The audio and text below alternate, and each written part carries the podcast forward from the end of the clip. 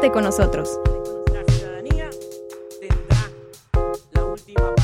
Entra en un debate y análisis fresco y profundo de los fenómenos más importantes de la política local y nacional. Me canso, Enrique Toussaint te invita a que nos sentemos en la misma mesa. Un podcast de 40 decibeles.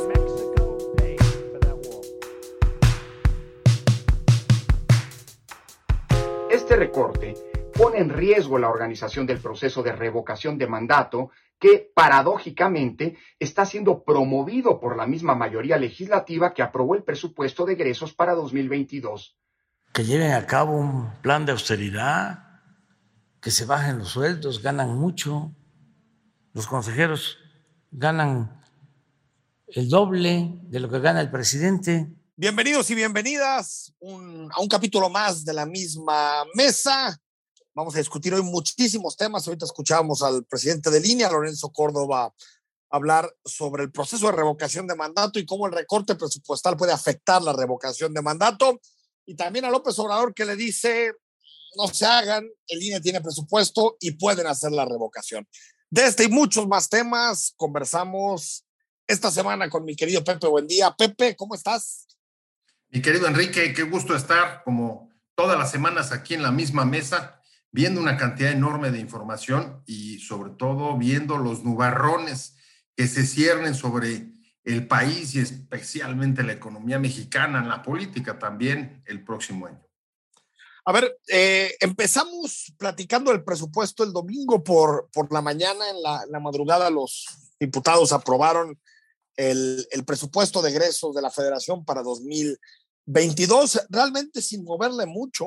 Eh, hay que decir que las reasignaciones totales fueron por un monto de poco más de 8 mil millones de pesos, es decir, eh, prácticamente nada para un presupuesto de 7 billones. Estamos hablando que le movieron menos de un punto porcentual al presupuesto, únicamente algunos reacomodos, quitarle dinero al Instituto Nacional Electoral no poquito, casi 25% de su presupuesto, y quitarle presupuesto al Poder Judicial. El resto, el apoyo de la bancada mayoritaria y sus partidos satélites, el PT y el Partido Verde, para los proyectos prioritarios para el presidente López Obrador. Ahora, Pepe, ¿crees que ah, qué hay de fondo en este tema del INE? Es decir, quitarle 5 mil millones de pesos en un año en donde se enfrenta el INE no solo a la revocación de mandatos, sino una elección de siete gobernadores que se encarga de la cédula de identidad de este país, que al final es la credencial electoral, pues sí parece que, como, como diríamos, que esto es personal, ¿no?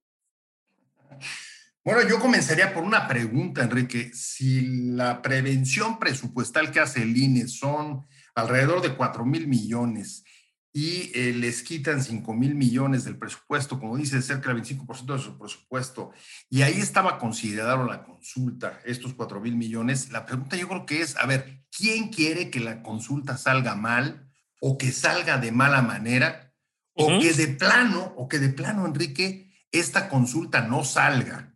El INE está en una situación, me parece que muy complicada, porque la consulta es un mandato constitucional y en caso de eh, acudir a los tribunales, acudir a la corte eh, para eh, meter un recurso legal explicando, pues me imagino que lo que dirían es que nadie está llamado a hacer lo imposible y si no tienen el dinero para hacerlo, pues entonces no lo podrían hacer. Sin embargo, eso nos conduciría a una crisis constitucional y política.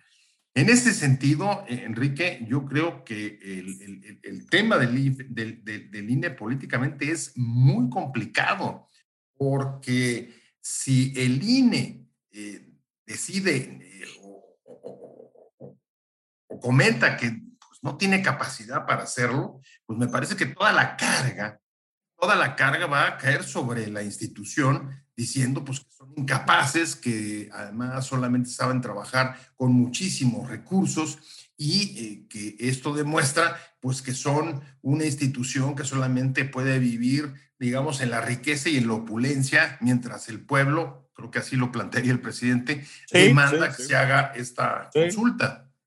Sí, a ver, bueno, el, el, el, propio presidente de la República decía, eh, comenzando esta semana en la mañanera, decía que, que hagan economías, ahorren, que tienen sueldos eh, eh, grandísimos. Un, un discurso, el del presidente, eh, totalmente eh, engañoso porque habla de las cantidades absolutas de lo que recibe el INE, pero se nos olvida las cosas que tiene que hacer el INE. Es decir, y que buena parte de esas funciones pues no es que el INE las quiera, por ejemplo, el análisis de, de, la cobertura de medios de comunicación, la fiscalización, prerrogativas a los partidos. Es decir, yo creo que el presidente está, eh, eh, yo creo que solamente hay un tema, Pepe, que le importa más que el proceso de revocación de mandato, porque él sabe que el proceso de revocación de mandato lo va a sacar sin ningún problema en el sentido de la votación afirmativa.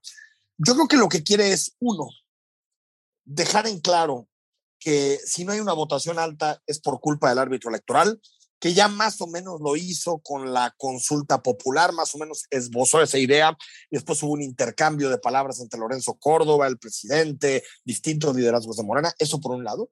Y lo segundo, Pepe, toda la estrategia para ir tratando, buscando de no solo debilitar al INE, sino de poco en poco ir eh, eh, asumiendo o, empujando a que las atribuciones del INE de organizador electoral estén en otra institución, eh, pues sea la Secretaría de Gobernación, la Secretaría de la Función Pública, en el Poder Judicial, como en alguna ocasión eh, lo dijo. Es decir, me parece que la jugada del presidente es, en cualquiera de estos escenarios, gano, porque así puedo justificar un posible fracaso del proceso de revocación de mandato y un segundo, pues le pego a mi piñata favorita, que es el INE, ¿no? La verdad es que ahí coincido contigo. Me parece que hay dos factores importantes aquí. Lo primero es que la revocación, yo creo que se lanzó en un momento, eh, digamos, en un contexto distinto al actual, en el que eh, no habíamos tenido pandemia y la revocación parecía un recurso ideal para relanzar al gobierno, que antes de la pandemia estaba sufriendo eh, la baja el bajo crecimiento del país y luego, por supuesto, la profundización durante la crisis sanitaria. Y en ese contexto, eh, que hoy es distinto, lo que eh, deja los saldos de la pandemia es un gobierno que tiene muchos menos recursos que antes y muchas más demandas y necesidades. ¿Qué es lo que tiene enfrente? Pues tiene la necesidad de recursos para sacar las obras icónicas del gobierno y gastos de salud. Habida cuenta de que, por ejemplo, el aeropuerto, por hablar de algunas de las obras icónicas del gobierno, el Felipe Ángeles se ha elevado 128% su costo, el tren Maya sobrecosto 30%, la refinería de Dos Bocas ha aumentado su costo casi mil millones en una larga cuenta, Enrique, que lo que ha hecho es secar las eh, arcas públicas. Y eso necesariamente lleva al gobierno a hacer un reacomodo de sus prioridades, porque si no termina con estas obras, pues habría sido un fracaso rotundo para la 4T con el cual tendría que presentarse a la elección de 224. En términos políticos también estamos en un contexto distinto. ¿Por qué distinto? Porque en efecto existe el riesgo de que primero no se alcance el 3% de las firmas de, electores para poder eh, pedir la convocatoria de la consulta y luego eh, que el resultado sea eh, un fracaso por la baja participación, como ocurrió pues, con, el juicio con la consulta. Expresidentes. Y ahí la pregunta que yo te haría, a ver, ¿qué haría, por ejemplo, el, presidente en caso de que el revocatorio tuviera una, un quórum, una participación ciudadana similar al de la consulta expresidentes, que fue de 8%? eso, eso, con un 8%, eh, eh aceptaría en caso que ese fuera negativo. Sabemos que no va a serlo, pero en caso de que así fuera, eh, aceptaría eh, dejar el cargo o de, otro lado, con ese mismo 8% sería suficiente para decir que fue ratificado su mandato. Yo creo que la, duda esta ha agudizado la confrontación con el INE, al que sin duda pues deja en una, en una, en una encrucijada enorme, pero una encrucijada enorme de la cual el presidente trata de salirse porque la perspectiva hoy de la, de la consulta, pues es, eh, es eh, pues un brete para el propio presidente.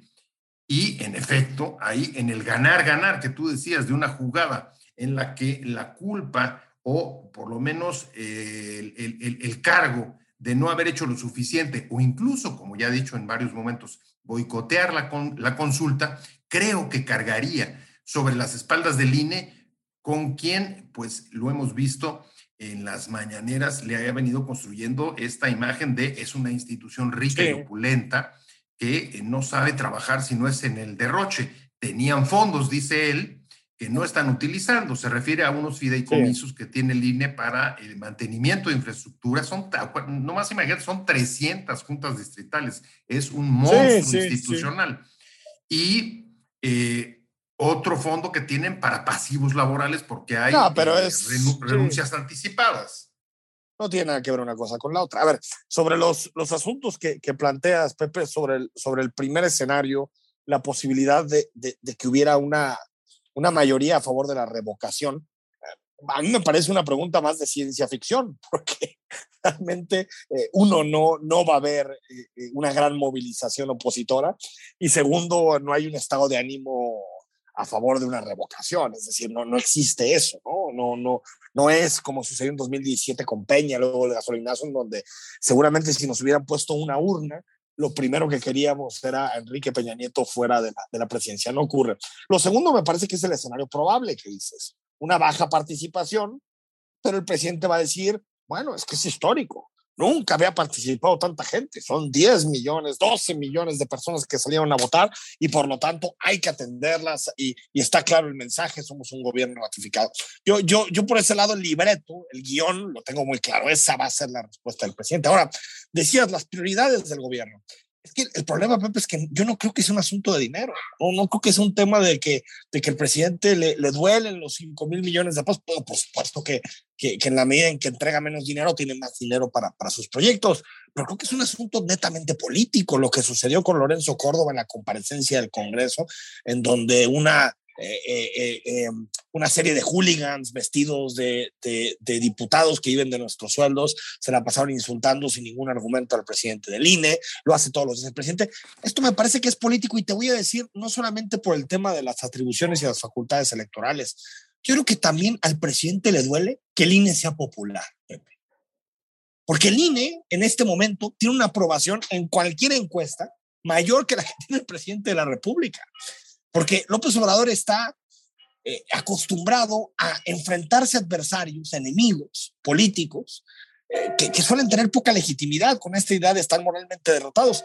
El problema que tiene Pepe con el INE es que el INE es querido y el INE es valorado por la ciudadanía, entonces no es un enemigo tan fácil de destruir, ¿eh?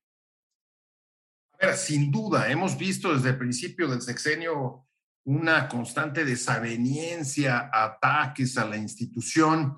Y eh, esta, pues en, en, en buena medida, pues, sabemos que responde a viejas rencillas, pues que suelen manifestarse en riñas y actos de venganza, ¿no? Dentro del propio enfrentamiento que traen de la institución y que el origen es muy viejo, se puede remontar hasta 2006 en la elección aquella con Felipe Calderón, cuando el presidente del INE firmó un eh, documento, un desplegado eh, avalando la eh, elección de aquella, de aquella época. Sin duda sí, puede haber sí. un componente político, pero yo sí veo que también hay un tema, digamos, de contexto.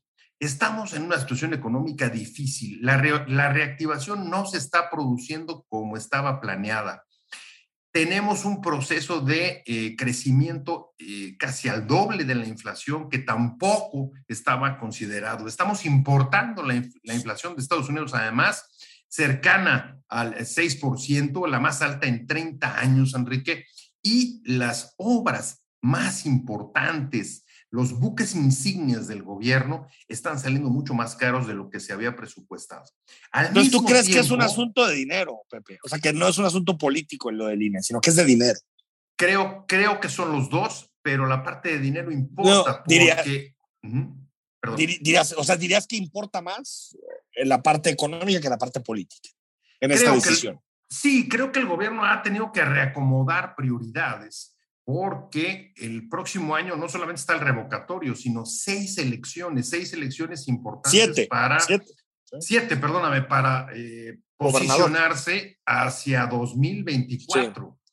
Son bueno, eh, plazas importantes sí. y pues estamos viendo, por ejemplo, dentro de la composición del presupuesto, dónde están las prioridades. Por ejemplo, pues ahí está el gasto que se está metiendo a bienestar, pensiones y apoyos diversos a eh, la ciudadanía, cerca de 300 mil millones, es una cantidad sí, elevadísima. Sí. Incremento en salud, porque ahí ya nos curamos en espanto. en espanto con la posibilidad de una cuarta ola y lo que hemos vivido en los últimos dos años. Más o menos, lo del incremento de salud es un poquito engañoso. ¿eh? Es un poquito engañoso porque casi todos tienen que ver con pagos atrasados que tiene que ser el IMSS y compra de vacunas. Ahora, Pepe, vamos si quieres directo al presupuesto, que ya lo estás empezando a analizar. Decía el presidente de la República eh, esta mañana que, y, y si quieres lo escuchamos, sí. que le da gusto que haya habido una votación dividida en el presupuesto, porque antes se maiciaba. Conciencias. A mí me da mucho gusto de que el presupuesto para el año próximo se haya aprobado así, con bastantes votos en contra, porque esto no se daba. A ver, yo creo que hay que analizarlo, Pepe, en dos vías. Una, yo sí creo que, que, las votaciones que vimos este fin de semana, 274, o no, 271 votos a favor, 219 en contra, bueno, más o menos, eh, pero bastante dividido.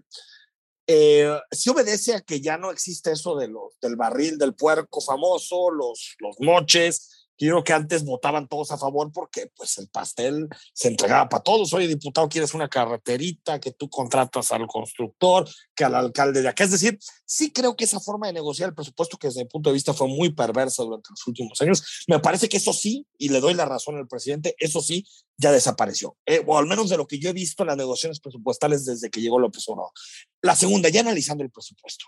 Me parece que es un presupuesto regresivo, que, que, le mete mucho dinero a refinerías en un momento de crisis climática, que todo el asunto de programas sociales parece que tiene un incremento, pero que si lo comparas con los años de Peña, en gasto social no está tan diferente que aquellos años, a pesar del discurso eh, eh, eh, oficial, que es un presupuesto que le pega al Poder Judicial. Es decir, qué bueno que el presupuesto se negocie de otra manera, que quien esté a favor, que esté a favor, y quien está en contra, que vote en contra pero sí creo que en términos generales, Pepe no es un presupuesto bueno para el país. Bueno, la verdad es que yo también ahí coincido, pues el que no haya habido esas viejas formas de los, de los moches, ¿no? De, de, de las prebendas para comprar votos, conseguir apoyos, lealtades. Por supuesto que estamos de acuerdo y no solo eso, hay que aplaudirlo.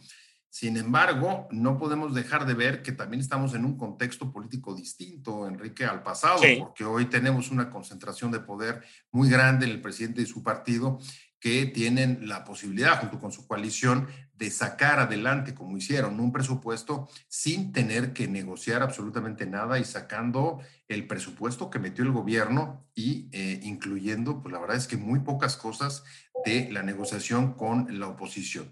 Entonces creo que hay que hacer una distinción. A ver, no es lo mismo. Ahora, no es lo mismo Peña, que no haya, perdón, que, Pepe, -huh. sí, Peña tenía esa mayoría. Recuerda que después de la elección de 2015, el Verde más el PRI más el PANAL tenían más de 250 diputados y aún así, y aún así sacaban el, el, presupuesto con el PRD, con el PAN y con prácticamente, quitando Morena que siempre votaba en contra, el resto de partidos, Pepe, votaban a favor. En gran parte yo creo que por estas negociaciones de vota a favor y ahí te va la carreterita, vota a favor y ahí te va este proyecto. ¿eh? A ver, sin duda, sin duda, y, y por eso lo primero es aplaudir que no persistan esta clase de prácticas, pues que eran eso, un pasteleo y un mercadeo de recursos por apoyos en el Congreso. Pero sí. eso tampoco significa, Enrique, negociación, búsqueda de consensos y incluir, incluir a eh, la oposición, las demandas de la oposición ah, no, dentro no, del no, presupuesto eh, eh, final.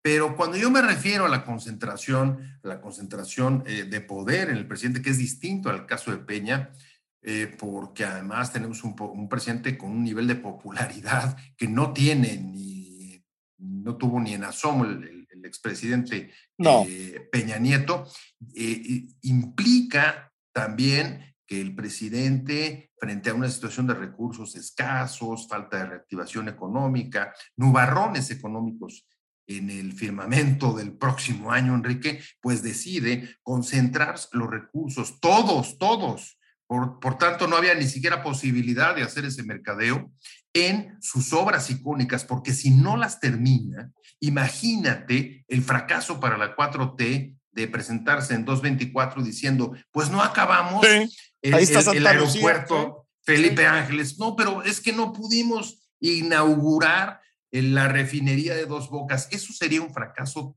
total. Entonces, si, si, si, bueno, si esa es, digamos, prioridad del gobierno, terminar las obras, y al mismo tiempo la otra prioridad es eh, presupuesto en eh, bienestar, en los apoyos sociales, en los programas sociales para la elección, las seis, siete elecciones del próximo año, que también son capitales para estar en eh, condiciones de eh, territoriales de pelear el 24, de, de, imponerse en el 24, pues ya ahí traes dos. Y la tercera es Pemex y la CFE, con una propuesta de reforma energética de la ley eléctrica eh, se podría dar el lujo de dejar de eh, invertir y de llevar recursos a Pemex y la CFE. Entonces, si pones esas tres prioridades, pues la manta es bastante chiquita lo que queda, es bastante corta. Sí. ahora, tú estás de acuerdo conmigo que el presupuesto en términos de derechos, en términos de apuesta de futuro, de competitividad, yo creo que es un presupuesto marcadamente caprichoso del presidente y, que enfrenta muy poco o, que tiene en mente muy poco los desafíos que tenemos como país, ¿no? Me preocupa sobre todo un punto del, del, presupuesto que quedó bastante golpeado y es todo el presupuesto en educación, Enrique. Vivimos un gobierno no desde hace años. Pero, pero ahí sí, ahí sí creo que se está equivocando por... A este gobierno, sí porque eso nos pone en una situación de desventaja, incluso para salir de la crisis e integrarnos a eh, la transformación global que está viendo a partir de la economía del conocimiento. Ya, ya, lo tocabas, el asunto de la reforma eh, eléctrica. El presidente volvió esta mañana a, irse de lleno. A ver, pues tiene al PRI, el PRI es al final que define si va a haber o no va a haber reforma eléctrica en este, en este sexenio y, y, así les dijo, les dijo, ustedes van a definir pues si se convierten en los defensores del proyecto de Salinas. Lo escuchamos. Nada de que, a ver, este, vamos a negociar, aquí están mis votos, pero ¿qué me vas a dar?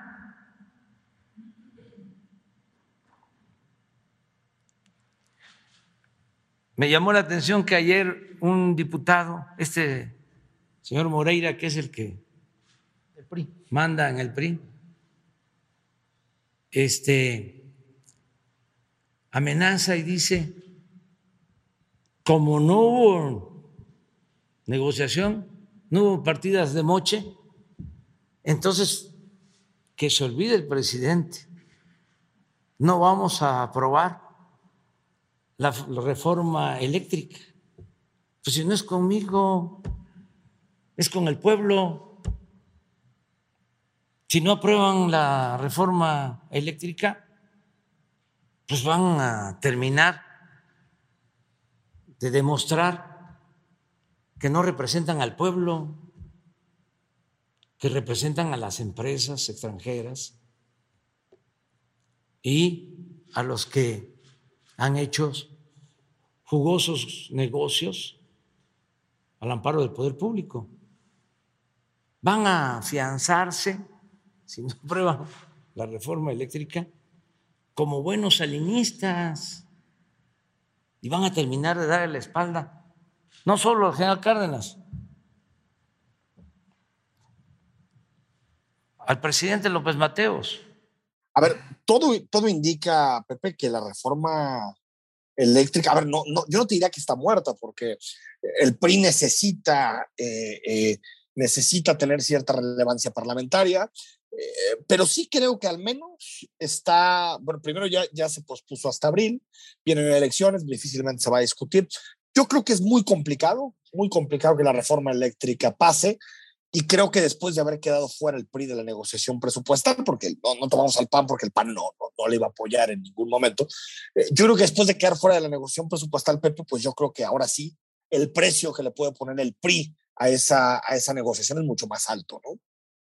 La reforma eléctrica sigue siendo buque insignia de esta, de esta administración, Enrique, y evidente van evidentemente van a seguir eh, empujándola, porque además es el, prácticamente el único cambio estructural, digamos, de acumulación de capital, de negocio, de generación de recursos para fortalecer el Estado que tiene sobre la, sobre la mesa eh, la 4T. Y creo que lo que hizo hoy, después de haber mayoriteado el presupuesto en el, en el Congreso y habiendo dejado para la oposición es duro porque, por ejemplo, el PRI pues necesita llevar eh, como lo hacía con la forma de negociación anterior, eh, los moches y eso, necesita llevar recursos a sus, a, sus estados, a sus municipios, y no va a poder llevarles mucho, los va a dejar Nada, tan, tan descobijados. Y entonces lo que, lo que hace el presidente hoy es nuevamente salir a hablarle a esa parte del PRI, que aunque no tenga recursos y esté molesto por la manera como se aprobó el presupuesto, tiene identidades nacionalistas y eh, empatía con el discurso presidencial y coincide, creo, que en muchos de los puntos de la reforma, sobre todo en los temas sobre los excesos en los, en, los contratos a las empresas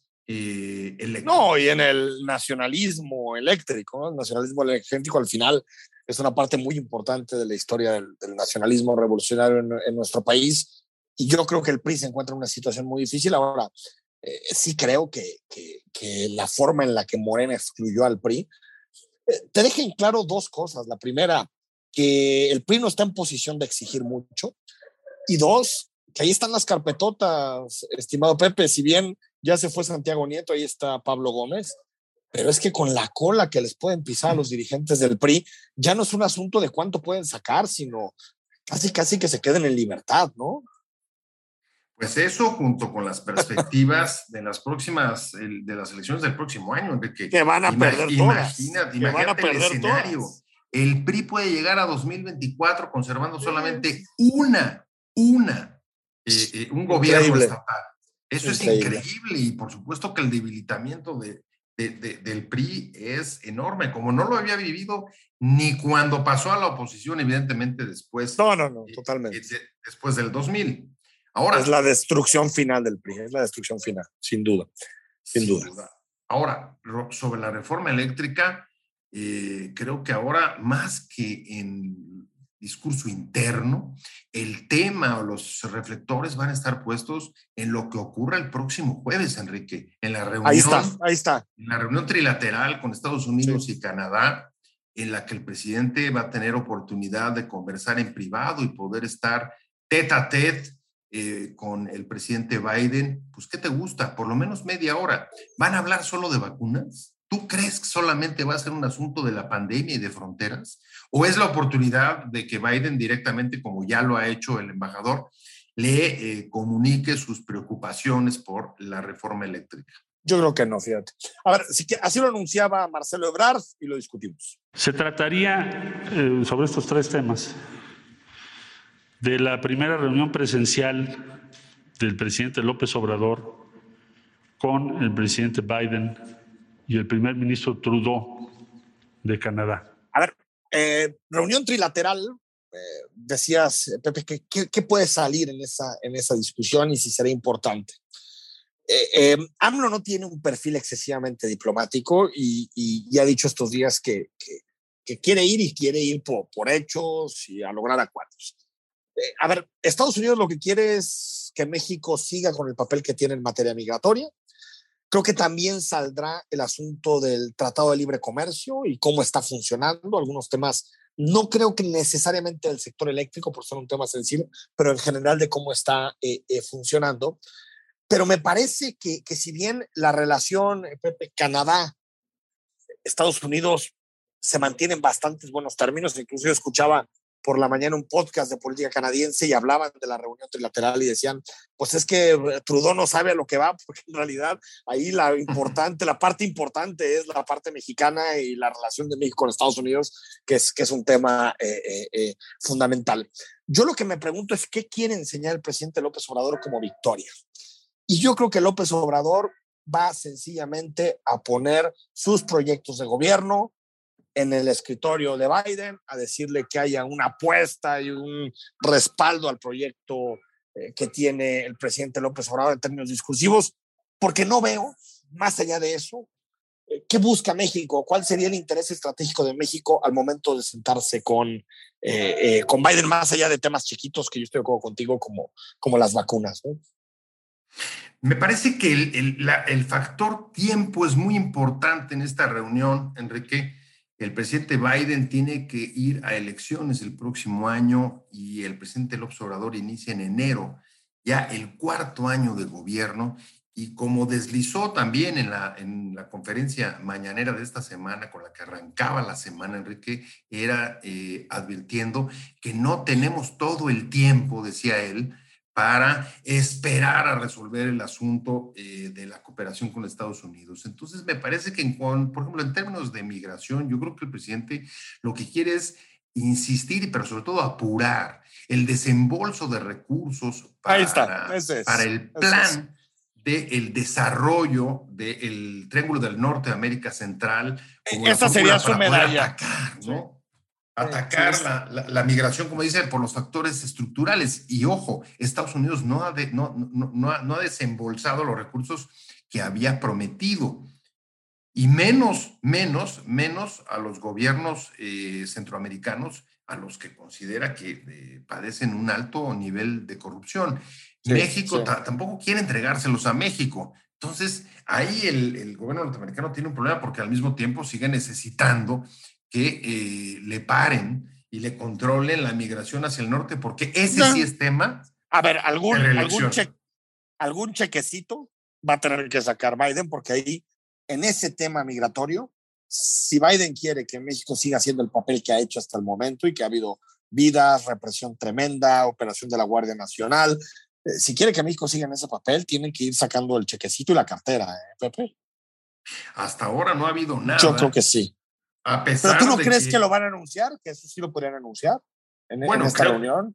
creo que es, una de es uno de los puntos importantes, aunque no, no, no, está en agenda hasta ahora, pero no dudaría de que ese es uno de los temas centrales que puedan eh, platicar en corto, porque hemos funcionado como, en la práctica, como tercer país seguro, que en otras latitudes, por ejemplo, Turquía recibió ayudas de la Comunidad Europea de la Unión Europea. Para jugar ese papel. Para jugar, ese, jugar papel. ese papel. Y nosotros, pues, hemos desplazado a la Guardia Nacional, que ya sustituye prácticamente a casi todas las policías fronterizas del norte y del sur.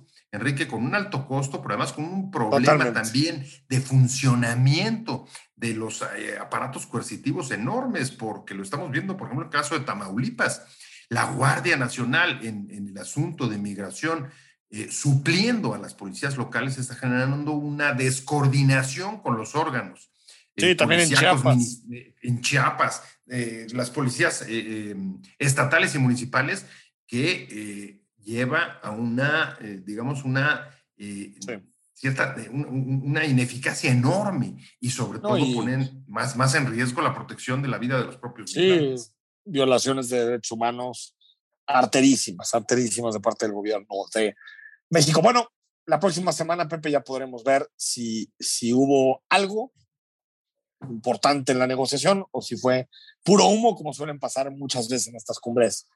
Que tengas una buena semana, Pepe, una buena semana para el auditorio y nos retomamos el, la siguiente semana. Pues muy buena semana, Enrique. Arrancamos con toda fuerza y de verdad muchas gracias. Muchas gracias a todos los que nos están escuchando en este podcast. Y pues nos vemos, sí, nos vemos, más bien nos escuchamos en la próxima semana. Bueno, nos fuimos un poquito más largos, pero había muchos temas para platicar. Recuerda que nos puedes seguir en todas las plataformas. En la misma mesa, un podcast exclusivo de 40 decibeles. Hasta la próxima.